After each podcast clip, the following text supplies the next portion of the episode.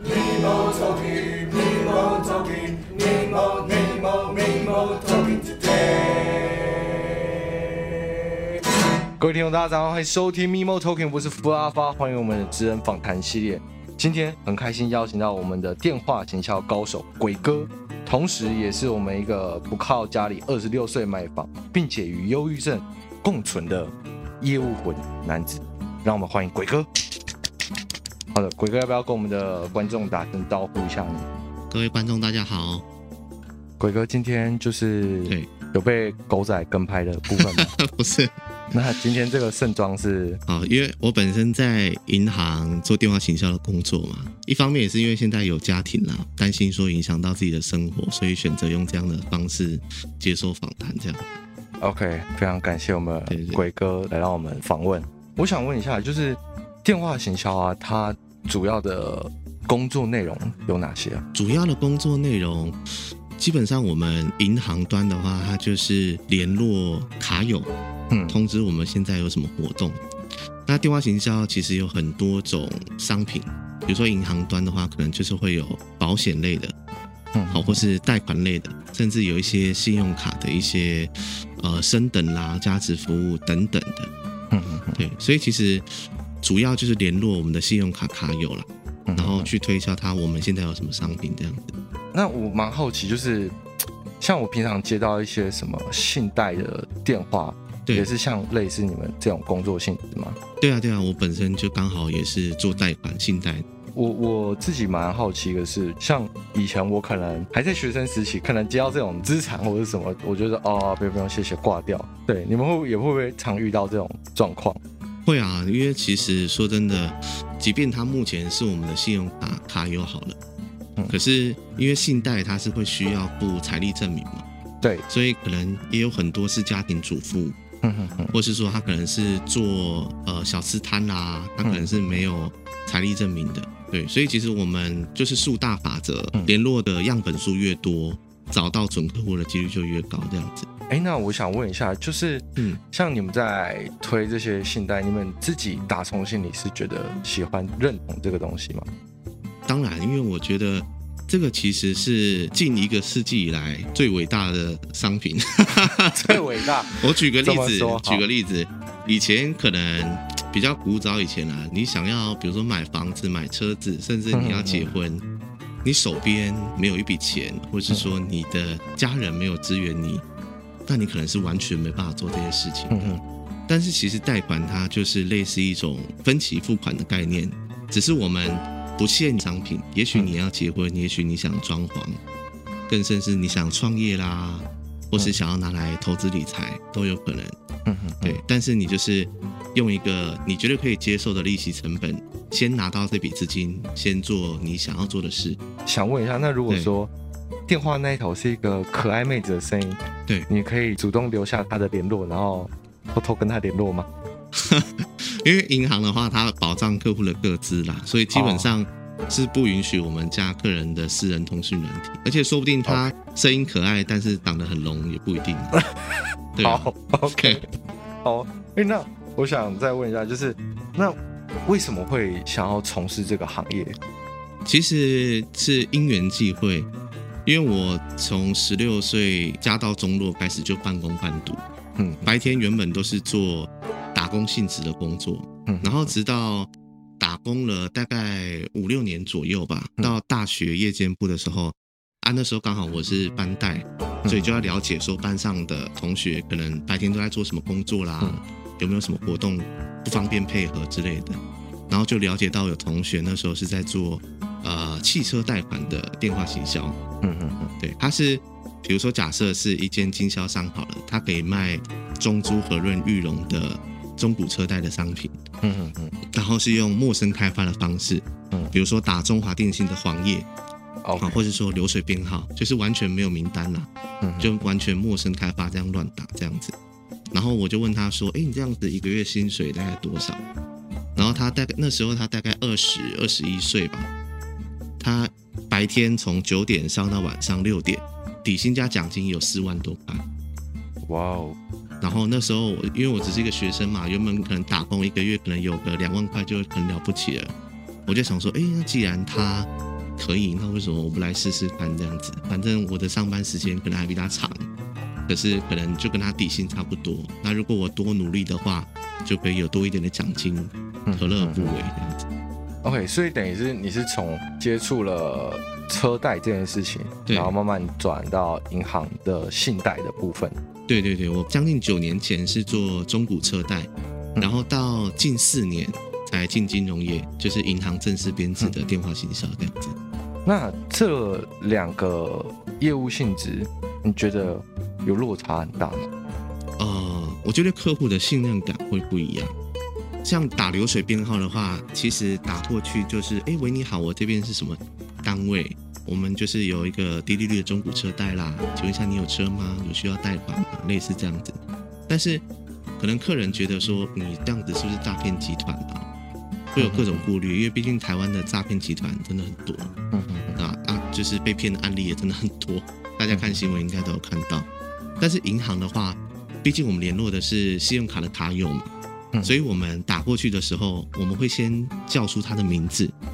嗯，那基本上，如果有人叫你的名字，你应该会稍微听一下，哎，这是哪边？然后他要跟我讲什么？这样子，就是首先那个信任感会不太一样哦。OK，对对对，师出有名嘛。了解。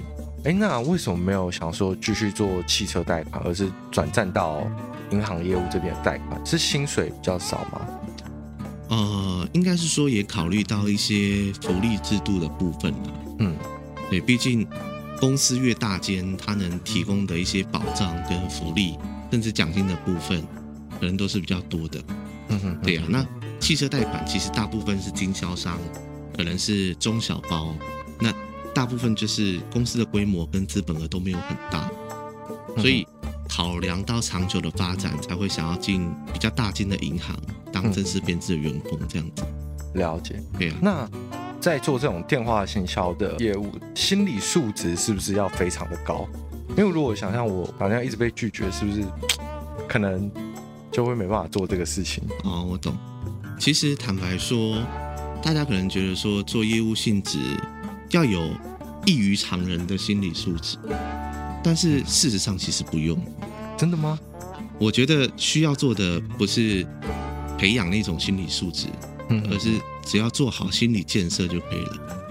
只要有人告诉你，你只要怎么做怎么做，嗯，然后你可能会遇到什么情况，嗯嗯，最坏的情况可能是怎么样，但是最好的情况是什么样？你你可能两个都了解了之后，你心理建设做好了，你做好可能被拒绝或是可能失败的准备了。再去往更好的结果去努力，因为我自己也带过很多完全没有做过呃业务性质工作的人，那基本上建立他们的一个心理建设，然后再给他们一个 SOP，教他们怎么去作业，其实这样就可以做得很好，了解，每个人都可以做到。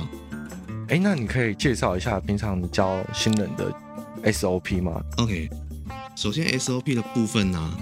我觉得，当一个人踏入一个领域做这份工作的时候，嗯，他最需要的其实是信心跟信仰，因为大部分的人失败经验都很多，所以他不是不相信这个工作可以赚到钱，他是不相信自己可以赚到钱。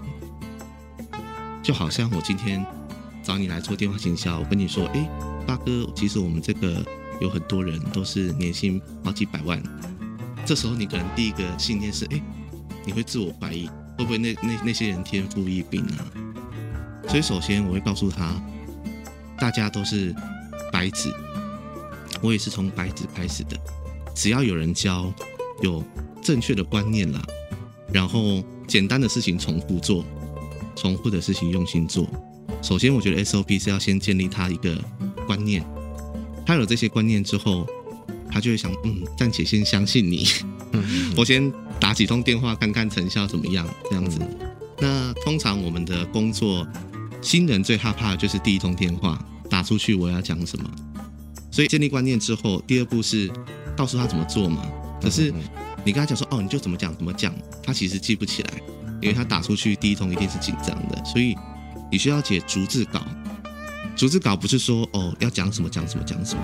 而是你要把电话中你所讲的每一个字都写下来，而且是写的非常的口语化，不是让人家觉得在念稿这样子。那第三步骤，我知道电话里面要讲什么话之后，因为呃，我们销售工作的部分，人有五感嘛，五感就是呃听觉、触觉、嗅觉、视觉跟味觉。可是因为我们能吸引到客户的五感只有听觉而已，所以第三个步骤就是教他找到自己的声音，最适合自己的一个发声的方式，然后他在哪一个声音频率是好听的，帮他找到，然后他开始作业之后遇到的那些临场状况的时候，第一时间跟你反应，一步一步来，所以 SOP 大概是这个逻辑。如果我们在教新人的话，然后还有你觉得就是最差的沟通方式是怎么样？最不好的推销方式，我觉得是。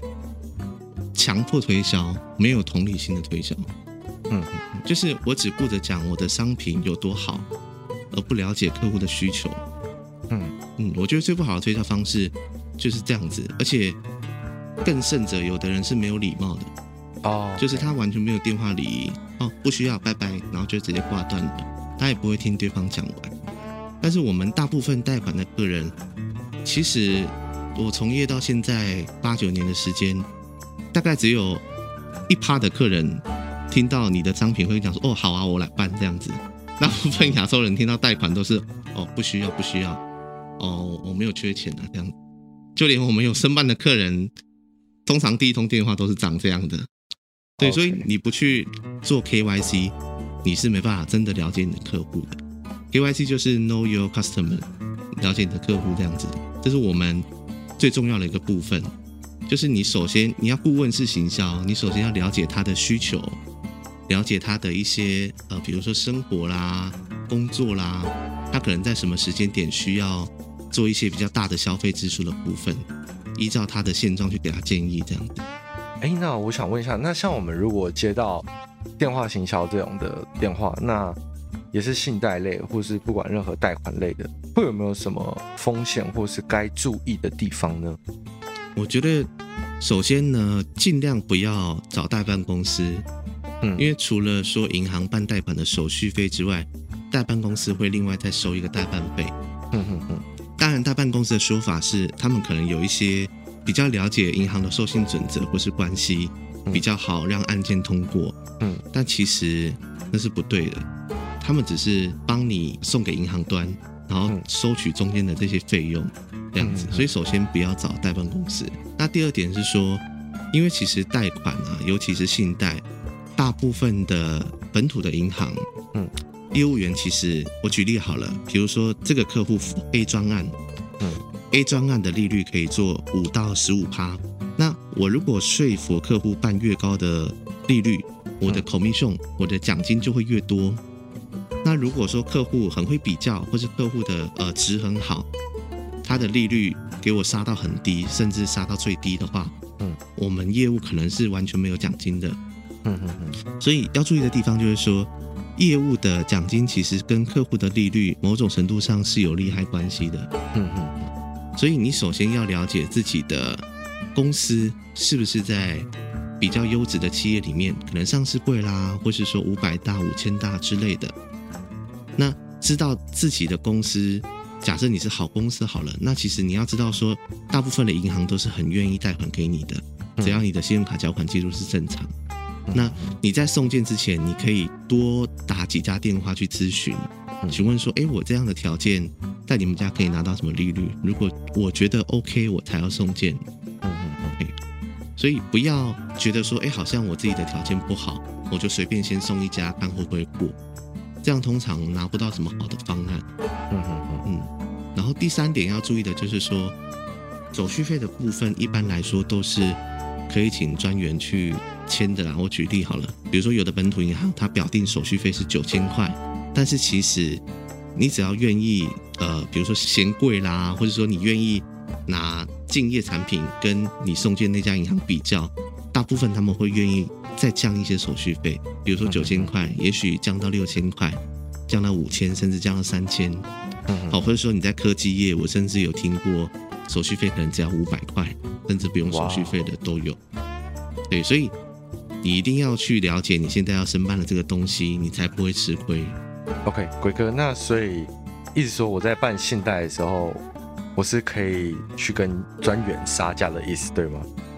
呃，当然可以，只是首先你也要够了解自己在银行的眼里是什么样子了，不要就被当肥羊仔，人家说哦，你合下来多少利率，你就接受了这样。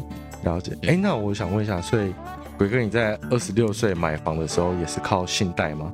那就是用信贷买房，跟我准备好一笔头期款买房，它的差异会很大吗？而且这样会不会付的比较多呢？嗯。因为我自己是用信贷当头期款，然后再房贷八成这样子，所以等于说我是两边贷款一起缴。那我觉得这两个主要的差别是说，呃，当然如果你手边的自备款够，甚至家里愿意资助你的话，呃，我当然觉得手边先有自备款是比较好的，因为这样子房贷的月付款其实就跟你在外面租房子是差不多的。对，其实大家其实买房并不难，买房难在头期款而已。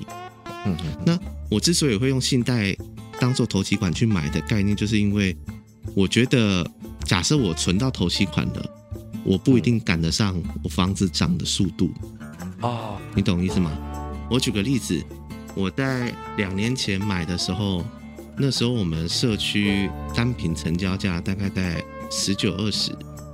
所以我买一间建平二十点五的房子好了，嗯，那我可能只要差不多四百出头万我就买得到了，嗯，但是我们现在社区过了两年的时间而已哦，嗯，我们单平成交价已经有到二五二六了，等于说我一样买一样的房子，过了两年我要多花一百万我才买得到，对，这是非常恐怖的事情，因为我可能 两年好不容易存到可能三四十万，然后房子又贵了一百万。所以对我那时候的想法来说，我那时候是觉得说，我大概知道银行它房贷的准则是什么，包含信贷的准则跟房贷的准则。房贷其实它是看收支比，举例好了，它不希望你的月缴款名下所有贷款的月缴款超过你月收入的五成到六成，我们抓保守一点五成好了。也就是说，假设你月收入十万块，一半五成是不是五万块？你名下只要所有的贷款加起来的总额不要超过五万块，大部分银行都是愿意贷款给你的。嗯嗯。至于陈述的部分，就牵扯到房子的屋龄啊、地段啊等等的那些，我们就不讲了。但是银行的授信准则，其实在现阶段还是有机会全额贷的。所以我两年前是先贷了一笔大概一百万左右的信贷，看了两三个月的房子，然后再贷八成。信贷跟房贷两边一个月月缴款，其实就是还蛮重的，嗯，所以其实我觉得，呃，用头期买房，或者说你要就是自己存一笔头期买房，或是你要用贷款当头期买房，取决于你觉得自己一个月能不能 handle 那么多的月缴款了。如果你觉得一个月的月缴款，信贷加房贷的金额你还负担得起。你以后不管做任何的行业，你都不会低于这个月缴款的薪水。那我觉得你就可以尝试这样做。但是如果说呃家人能 cover 你，或者说你自己已经有一笔存款，其实我还是觉得有存一笔头期再买房会比较不会那么有压力这样子。哎，那鬼，我想问一下，如果全贷的方式买房，标的可能在五百左右的上下，那我大概保守估计要缴多少钱？好，假设你是要。跟我一样是用信贷当头期，然后房贷贷八成。那刚讲五百万嘛，对，所以两成信贷就是一百万。嗯，那一百万的话，如果我们分七年，我们出估了哈，我们分七年的话，利率的部分它有 range 嘛，我就当做大概在呃三到五趴左右，可能月付金大概一万三千五左右好了。那八成房贷的部分就是四百万嘛，四百万。如果你只分二十年的话，呃，因为现在利率都很便宜，最低有到首购有到一点三一、一点三五左右。嗯，那我当高一点，当两趴。呃，四百万二十年的月付款也大概在两万块左右，所以等于说你一个月的月付金就是信贷大概一万三千五，再加上房贷的两万块，大概三万三千五左右这样。了解，对。那鬼哥算蛮成功的业务。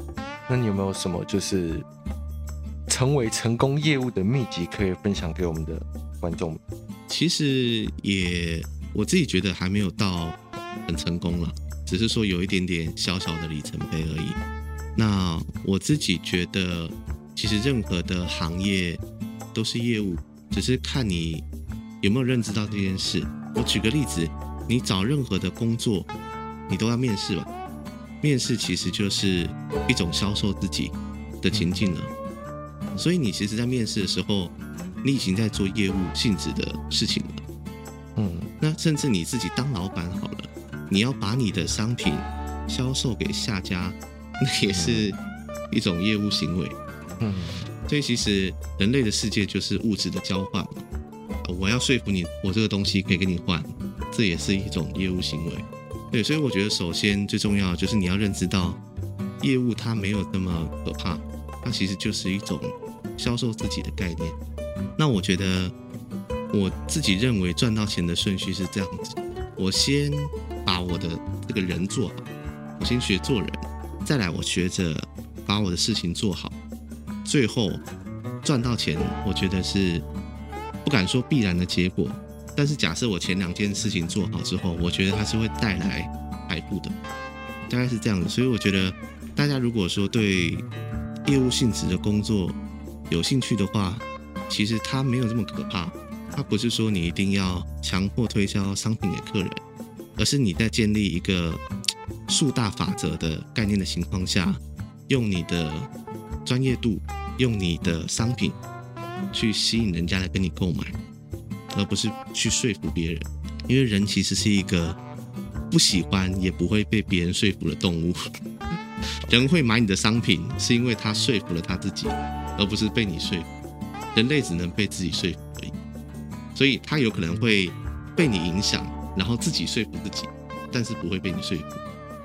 所以我觉得大家要先建立这个观念，然后可以看一些销售心理学啊、个体心理学的书，因为我们在做业务，我们的受众就是人嘛，所以你首先你要知己知彼，百战百胜，你要知道人会有什么样的特性，他可以接受什么样的行为模式，你怎么样不会被讨厌。那同时，你看这些书的同时，你也可以更了解自己。你在过程中会遇到什么障碍，你可以怎么克服？所以这是我可以给大家的一些分享跟建议的。感谢鬼哥，就是大家看鬼哥现在就是比较正面、比较阳光。那他其实是跟忧郁症也在奋斗的男子。就我其实对业务跟忧郁症这两个。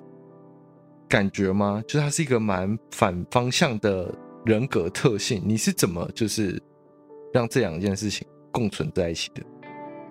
我怎么让这两件事情共存在一起哦？我觉得你这问题问的很好。就是我觉得人都有 许多的面相，嗯，比方说你可能对待你爸爸妈妈是一个样子，嗯，你对待你女朋友。对待你的同学，可能又是另外一个样子。嗯，那其实忧郁症可能是我其中一个面向，就是我可能夜深人静啊，自己一个人的时候，我会陷在那种状态。但是在上班的时候，我可能得拿出上班时候该有的样子。我觉得人是这样，就是什么情境做什么事情。当然不，也不是说戴上面具啦，是说就是在那个情境下你该做什么事。对，了解。那你是什么时候发现你有忧郁症这件事？其实我从大概国小的时候，我们那时候就有做过类似学校就有做类似忧郁的倾向的那种测验了。嗯哼，那时候就发现自己好像有忧郁症，从国小开始好像就有一点，再加上可能就是一些被霸凌的一些经历啊。之类的，又加重了忧郁症的的严重程度，这样子。就是忧郁症这个状况，它会有什么比较明显的特征吗？如果你是说旁人看不看得出来，我觉得一般人倒不见得看得出来，因为像我自己以前没有办法跟忧郁症共处的时候，我会担心别人会不会知道我有忧郁症，会不会用异样的眼光看我。嗯。会不会知道我有忧郁症之后，觉得我抗压性不够，觉得我是草莓族？OK，甚至出社会之后，会不会影响到我的工作？我会不会因为我忧郁症的关系找不到工作？嗯，其实，呃，忧郁症的人大部分是会隐藏自己的情绪，嗯嗯，不告诉别人的，嗯，尤其是他自己在负面的时候，他自己都没办法面对自己的时候，他其实是很无助的，尤其在这个社会风气下，呃，他更没有办法好好的面对他自己有这样的。这些病症没办法好好去处理，因为他没办法展露那个样子，嗯哼哼，所以会更压抑。所以他是有有什么方式能自我检测吗？或者是说，我明确知道我可能现在这些状况，就是我有忧郁症，我该要去有神经科这样。自我检测的话，我相信网络上有很多的呃表单都可以做自我检测。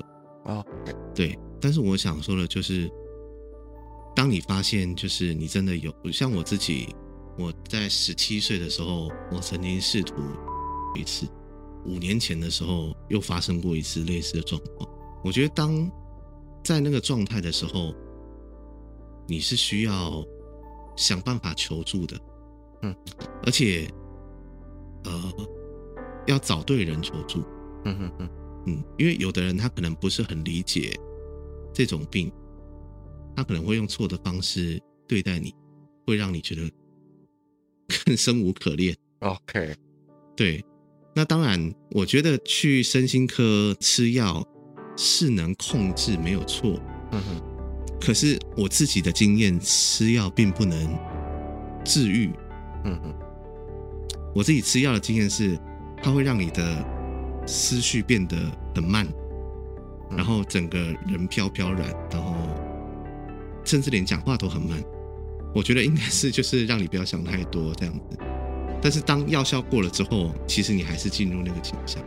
嗯，让我自己比较可以跟这个忧郁症共处，我是透过咨商的方式。嗯，对，就是一些心理咨商，然后我会寻求一些免费的资源了。对，因为我的经济状况当时也不是很好，所以就是上网找了很多免费的资源去做咨商。OK，那鬼哥，我这边想问最后一题，假设如果我今天自己也患有忧郁症，那我该要用什么样的方式去跟他共处？那甚至是我的朋友，如果今天也有忧郁症的状况，那我该用什么方式与他相处是会让他比较舒服的？嗯，这样。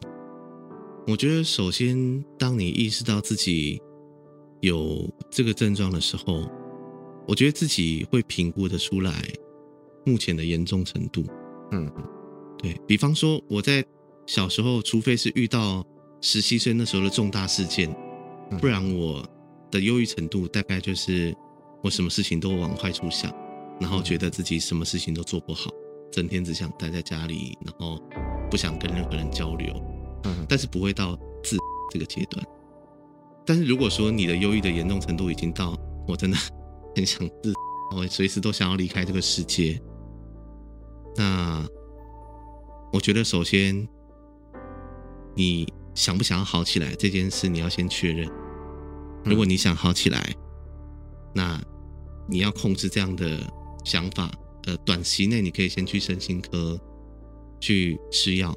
嗯嗯嗯，先把它控制下来，再来你可以，呃，你倒未必一定要求助你的身边的家人或是朋友，当然如果有可以相信的，我觉得也可以可以求助了。只是我自己是找我觉得不会影响到我的生活，他知道我的事情，我也不担心的咨商师，嗯，然后把我的烦恼或者我的想法跟他说。对啊，当然，如果说你不想好起来，可是然后又很想，我觉得首先要跟他共处，或是说，我觉得说好起来有点严重了，因为到现在，即便到现在，我在某些时刻还是会有一些不好的想法，嗯嗯嗯嗯，对，但是我会告诉自己说，那因为我现在我有需要保护的人啊，那甚至我可能也有小朋友，那我有很多的责任在身上。我不是只有一个人，就是我不是一个人活着的。嗯，所以我觉得忧郁症最糟的就是那种孤独感。OK，你要怎么让自己让自己知道你不是一个人？嗯，用任何的方式，如果你想要跟他共处，甚至好转一些，你一定要想办法让自己不是一个人。嗯，即便说你可能前面会失败很多次啦，因为我相信大家大部分的人都还是不会跟忧郁症的人相处的，连我们的中医天王也都说，哦、呃，忧郁症就是不知足啊，哪晓得？对，啊，没事的，没事的。那你就知道说.这个基本上亚洲还是民智未开的状态，针对这个疾病。Oh, 对，对你先认知到，其实大家并不了解，所以他可能会做。对你做一些错的对待方式，嗯哼，首先要认知到这一点，不能有一厢情愿的心理期待，就是说靠北啊，我都忧郁症了，你们为什么还这样对我之类的？难道不知道我很严重吗？你不知道我很想死吗？我死给你看，这样子，就是可能要先抛开这些想法，先理解别人为什么会没办法用你想要的方式对待你，可能是他们并不了解你的状况。或是他们也没有受过专业的训练，嗯，那这时候你就是去寻找专业的人士去协助你这样子。对，这是我觉得，假设我今天回到我当时有忧郁症的状态，我可能还是会做一样的事，就是求助这样。那如果是面对我自己的朋友还有忧郁症的情况呢？对，呃，怎么跟他们相处嘛？对，呃，我觉得首先是要。告诉他们，我接受你这样的状态，嗯，我不会因为如果你真的把他当朋友，然后也希望他好起来，或是比较趋缓的话了，首先要让他知道说，哎，有什么问题，我都在，对，嗯，那千万不要叫他不要想太多，嗯，因为这个叫人家不要想太多，就跟叫人家不要想到苹果是一样的。我叫你，哎，你你不要想苹果，你第一个脑海应该就浮现苹果。对不对？你不要想太多，他可能想更多。对，所以我觉得首先是告诉他说：“哦，没关系啊，这个 OK 的，对啊，有什么问题就跟我讲啊。你也可以，如果他愿意跟你讲的话，你也可以听听他到底发生了什么。但是，呃，不需要有自己的想法。嗯，比如说你觉得靠啊，这就是你草莓啊，你也不能想出来。如果你想帮助他的话。你听完之后，你尽量同理他的感受。比如说，他讲说：“哦，我今天就是被我妈妈骂，被我妈妈打，或是被我爸讲说我是个没用的废物啊，什么之类的，我真的很想。”那这时候，你尽量把他的感受讲出来，就是说：“哇，如果我听到这种话，我应该也是会很低潮。”啊，没事啊，兄弟，你在我眼中还是最棒的。走，我们一起去干嘛干嘛干嘛之类的，可以稍微。看他愿不愿意跟你一起去做某些事情，嗯，稍微转移一下注意力，然后听他抒发他的心情，但是不要过多的评论，这样子，我觉得这是可以对待身边有忧郁症朋友的方式，得让他知道他不是一个人。OK，今天非常感谢鬼哥来跟我们分享他的业务上面的经验与比较专业的知识，那还有他关于面对忧郁症的一些心路历程。那同样的就是，如果你身边的朋友有这样的状况，或是这样的呃情况，就多陪伴、多关心，成为一个良好的倾听者，好吗？那要就是我们会陆续拍摄有关于职人的访谈系列。OK，我们下一集见喽，拜。